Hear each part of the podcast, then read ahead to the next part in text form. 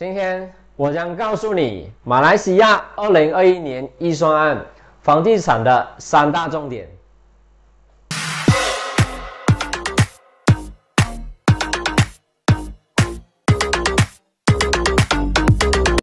马来西亚政府已经公布了二零二一年财政预算案，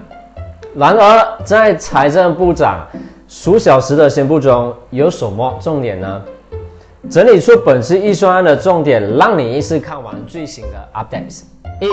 免除印花税，首购族的赦免印花税门槛将提高至五十万零吉，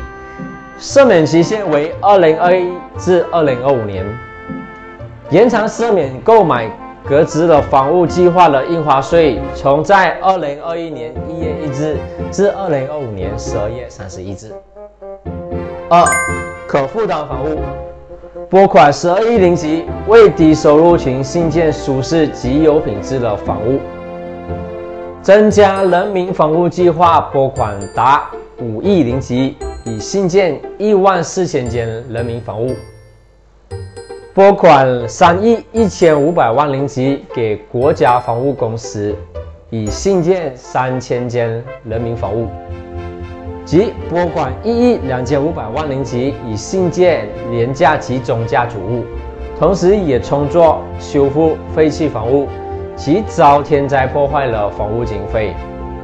而且也拨款了三亿一千万零级为公务员新建房屋。三，先租后买计划，成立先租后买计划，从。今年起至二零二二年，让首购族申请已购买五千间一个大马人民房屋计划。大马在二零二一年财政预算案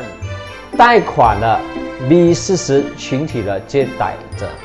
以及借贷款额高达十五万零级微型企业，